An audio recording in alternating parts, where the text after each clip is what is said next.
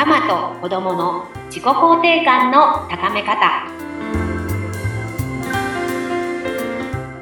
どうもこんにちは相葉かおですはい、こんにちは。フリーアナウンサー、うなみくよです。かるさん、今週もよろしくお願いします。うなみさん、いつもありがとうございます。よろしくお願いします。ははい。前回ですね、ちょっとカウンセリングの話が最後出たんですよね。い。私自身もですね、まあ自分っていうのはまあ子供ですよね。やっぱ学校の悩みとか行きたくないとか遅刻するとか、そういうのがちょっと続いちゃったもんですから、いや、これは困ったなと。学校の先生も今いっぱいいっぱいで忙しいんですよ。うん、そうですね。うん、第三者のそういうカウンセリングの先生を見つけてね、うん。月に1、2回ですね、出かけてこう話をするんですけど、これについてどう思います、えすっごくいいと思います。あの、私、あの、教師やってたことはあるので、うん。まあ先生ってめちゃくちゃその業務忙しいんですよね。うん。うん。だから、その、本当に、その子供と向き合ってあげたいって思ってても、なかなかその時間がなかったりするのってうんあるんですよ。でも、その、やっぱりそういうところに子供を育ててるお母さんってやっぱ悩みもあるし、なんかそういうところをうん。もっと気軽に誰かに相談できる場所が絶対あった方が、私は日本に増えた方がすごくいいと思っていて、ええ。でもお母さん側もなんかちょっと躊躇しちゃうっていうか、なん、かそのハードルが高くてなかなか相談できないっていう環境が日本にあると思うんですけども、うんうん。やっぱり子供っていう、まあもう子育てっていうもの自体が親が一人で育てるものじゃないと思うんですよね、私。うんうん。だからやっぱその社会的に、その、まあ社会の活動ですから、やっぱり次にその日本の社会を背負っていく人たちを育ててるわけだから、そのお母さんだけじゃなくて、社会的にその子供を育てるっていうのはもっと、なんていうの、いろんな人たちが関わっていく、本当はべきだと思うんですよね。なんか教師だったり、その、あの、カウンセリング名医だったりする人たちが。はい。日本のこの政府もそういう理想を持ってやろうとしてるんですけど、なかなかこういう普及しない状況があったりするんですけど、うんお母さんがそういうふうに一歩踏み込んで、そのカウンセリングを受けたりとか、なんかその子供と向き合う時間を作ったりとか、あの専門の方の意見を聞くとか、そういう時間をなんかやっぱ作るっていうのはすごい勇気がいることだし、そうなんです。めちゃめちゃ勇気いりました。ね、勇気がいることだし、なんかそれをややってるっていうことはすごく私はなんか尊敬するなって、ええうん思うし、やっぱすごい、日本はやっぱそこのハードルがすごく高いんですよ。そうですよね、うんだ。だってね、もうあれですよ、そういう、まあ、クリニック予約しようと思っても結構あるんですよ、今静岡でも。数多いんだけど、うん。新規で見てもらうには、うん紹介あっても、よっぽどですよね、紹介ですぐ入れるのって。大体でも2ヶ月、3ヶ月待ちって言われますよ。ねえ、だからそその、多分やってる先生が、なんか普段の、例えば教員をやってるとか、あの、医者をやってるとか、うんメインの仕事があるから、なかなか取れないですよね。そうですよ。でも、そのカウンセリング、子供のその教育のカウンセラーっていうところがもうちょっと私は世の中に増えたらいいなと思っていて、うん。まあその相談を聞くとか人の話を聞くっていう専門家だから、うん。なんていうのかな、そこはなんかその人たちがもっと予約を取りやすかったりとか、うん。なんかやっぱ、あの、小児科医とか教師っていうとか、その、その業務があるじゃないですか、まず医療とか。メインのね。そう、メインのね。そそううそうそうそこ。の次のところでなるからやっぱ予約を取りにくくなったりとかするんですよね。うんだからカウンセリングがもっと日本に普及して、そのカウンセリングを取るっていうことが、その、すごくもっと身近になったらいいなと思って、やっぱカウンセリングがハードルがやっぱ日本ってすごく高いなってそこは思うんですよ。そうですよね。これ、例えばね友達に話すとか、またちょっと、それはまたそれでハードルが上がっちゃうんですよ。身近な人に言うと、えー大丈夫なのって今度またそうやってくる。えーって思うじゃないですか、こっちも。いや、言わなきゃよかったなっていう時があるけど、やっぱ専門家だとね、うんうんってやっぱりすごい丁寧に聞いてくださるので、話してるうちにだんだんこう自分が思考が整理できるっていうのもあります。ね、なんかやっぱカウンセラーをやるとか、やっぱりある程度心理のこと習ってる人って、なんか自分もすごくそこは難しいし、なんかこう学んでるところなんですけど、あの人の悩みっっていうのはその人の課題だから、私がずかずかアドバイス言って、その人の庭に入り込めるところじゃないんですよね。なるほど。でも、なんかそれはお友達とかカウンセリングを知らない人とかがやると、やっぱその人の悪気はないんだけど、その人の見解とかその人の経験でアドバイスを言ってくれるから、うん、なんか余計悩んだりとかしちゃうわけなんですよ。そうですよね アド。アドバイス欲しいわけじゃなかったんだけど、この場では聞いてもらうだけでよかったんだけどっていうケースですよね。そうですね。やっぱりなんかその共感してもらったりとか、やっぱその、うん考え方って人それぞれ違うから、なんか別にアドバイスがとかじゃないんですよね、カウンセリングって。その傾聴っていうけど、その人がどういう思考になってるのかなっていうのを一緒にこう整理していくとか、その自分の思考を整理していく手伝いをするのがカウンセラーのお仕事なので、なんか別に私はこのポッドキャストでいろいろ自分のこの子育て感とか言ってますけど、カウンセリングの時はやっぱそのクライアントさんの中にしか答えがないことなので、はい、自分がガツガツこう答えを言うことってその人の課題になんか土足で足を踏み入れるっていうか、うん、なんかそういうのがあるんですけど、やっぱカウンセリングを受けるメリットっていうのは、なんか相談、身近な人に相談すると、その人は全然悪気なくて、自分の経験値で良かれと思って言ってるんですけど、やっぱアドバイスとして、なんかこう、いろいろ言っちゃうんですけど、まあ、ケースがいろいろ違うわけですよね、その人の考え方とか、ケースが。そうそう。そういうとこでこう気軽にカウンセリングをもっと、こう、本当に、なんていうのかな、心のメンテナンスをしに行くって感じで、その、うん、なんか、すごくもうニッチもサッチも行かないからカウンセリング受けるっていうわけじゃなくて、ちょっと悩んだらカウンセラーにちょっと相談してみるとか、うん、そういうのって海外はあるんですよ。だから自分のこのなんていうの、相談役みたいな第三者がいて、別にそのカウンセラーって絶対守秘義務がありますから、外に漏らさないっていう安心感と、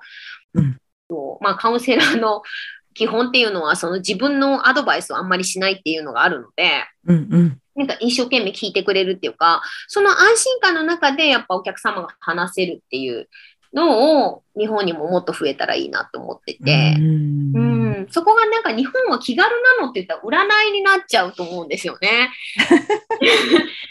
だから、その、それぐらいの感覚で行ってほしいと思うんですよ、カウンセラーに。ちょっと悩んだから、ちょっと占い師に見てもらおうかな、ぐらいの感覚の、うん、なんか、鬱になっちゃったから、精神科行ってカウンセリングも一緒にやってっていう、ちょっとハードルが高いところじゃなくて、もっともっと、なんか、一緒に聞いてくれて、なんていうのかな、一緒に思考を整理してくれるっていうか、でもちゃんと守秘義務を守ってくれて、その自分の価値観をなんかその押し付けないような、うんうん、安心できる場所っていうか、そういうのってもっと増えたらいいなって思ってます。うん。でも思って私も、その、ね、まだあの、ひよこですけど、カウンセリングを始めたんですけど。どうですか？こうやってみて、こう実際にこう寄せられる声とかって、最近。あのそうですね。まあ自分もね、なんか本当に勉強になってて、やっぱどうしてもさ、自分のこの価値観で物事を判断して言っちゃうんですよね。なんか、うん、でもそこはやっぱり傾聴っていうかカウンセリングを学んだ人ってやっぱ課題がその人の中にないし、うん、一緒にその課題をただ、その、なんていうのか、一緒に整理するだけの人っていうのを線引かないといけないっていうのがあるから、うん、なんか、あの、すごく難しいんですよ。なんか依存しちゃう、お互いにカウンセラーとクライアントさんが依存しちゃうっていう関係性ってすごい、まああって、うんうんうん。うん、なんか、あの、だけど、それは、なんか、良くない、良くないっていうか、やっぱか、その人の自身の問題だし、うんうん、あの、ずけずけ私たちも入り込めないっていうのを、なんか、分かってやらないと、すごく、なんていうのかな。やっぱどうしても、なんか日本、人間の心理って、その、どうにかしてあげたいと、ミラーニューロンって言うんですけど、はい。なんかその感情をすごい共有しちゃうんですよね。だからどうにかしないといけないって、こっち側もカウンセラーも思っちゃうんですよ。うんうん、だから、その自分の思ってる経験値とか、あの、見解ですごくアドバイスしたくなっちゃうんですけど、その、楽、楽になるために。うんうん、でもそれじゃないんだよなっていう、それはやっぱカウンセリングを学んだ人しか思えないっていうか、うんうんう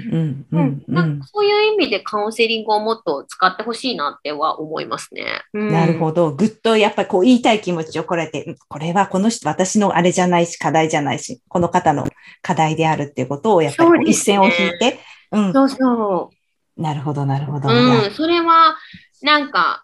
アドバイスして良くなるケースもあるんですけど、クライアントさんがその、なんていうのかな、アドバイスをずっと聞きに来るとか、うん。うん、まあ失敗談ですけど、なんか、そういうのもあるんですよね。でも、うん、そこは、なんていうのか、線引かないと、その人の人生だし、そうですよね。うん、うんやっぱり線引き大事ですよね、そこはね。で、またそれをずっとやり続けると依存型になっちゃったりしてね。そうじゃないもんね。う。うんん。なんか私が別に占いって別に悪くないと思うし、なんか人それぞれのなんかこう価値観だから、うんあの、すごく否定してるわけじゃないんですけど、うんただあの、なんていうのかな、超越的な、なんていうの、見解ができる人って思って相談すると、ちょ依存性を生んじゃうと思うんですよ、私。うんうんうん。だからアドバイスしてくれるとか、うん。うん、そこがちょっとなんか、あの、いい占い師さんだったら切り離してくれると思うんですけど、なんかうん。依存して、なんか自分ではわかんないから自分の未来を見える人にお願いするわけじゃないですか。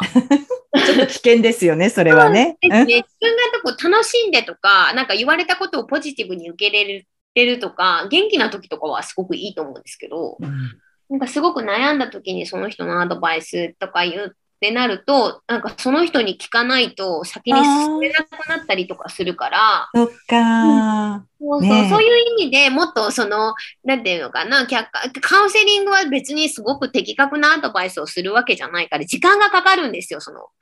なんか、結果をすぐに出さないから、だから、あの、こうやればいいですよって別に言わないし、だから、すごく時間がかかることなんだけど、まあ自分とちょっと向き合える時間っていうか、うん。まあそういうふうに捉えていただいて、あとうん。自分の人生は自分が決めていくっていうから、素敵。うん。ううなんかそういう、なんか誰かにアドバイスしていく人生を歩むわけじゃなくてっていう、うんうん。なんかそれがもうちょっと、なんかい、まあ私もいろいろアドバイスしたくなるところも抑えつつ、うんなんかそういうカウンセリングっていう文化がもっと日本に増えたらいいなってすごく思ってやり始めました。なるほど、なるほど。まあ、そのね、あの、きっかけ、そう、日本には今、カオルさんいないけど、オンラインだったらね、気軽にできますんで、その、ね。どこか行く前に一つ、ちょっとカオルさんにご相談じゃないけど、ちょっと聞いてくださいっていう形で、カウンセリングを受けることも今できますのでね、ぜひ。そう、ですね。ですね。まあうん。聞く、聞く専門の人と思っていただいたら、あ聞き屋さんじゃないけど、まあ、そんな、あと守秘義務守って、プライバシー守ってくれると思ったら、うん、うん、第三者だからできることってあると思うんですよね。自分の周りだと、あの人にあんな迷惑かけちゃったかなとか、時間取っちゃったかなとか、ああいうふうに思われちゃったかなって思うわけじゃないですか。自分のはい周りの人間関係に話すことで、うんこういうふうに思われちゃったかなとか。でも、その心配が全然ないっていうか、そうですね。ううんん。いや、もっと本当、私たちも気楽に、まあ私も行き始めてよかったなと思ってますけど、本当にすごくカウンセリングをね、受けるのってハードル高いから、そういう、もうそういう勇気をうん。出して、あの、カウンセリングをされてる方は、私すごく尊敬しますよね。まあまあ、うん、だからそういう、うん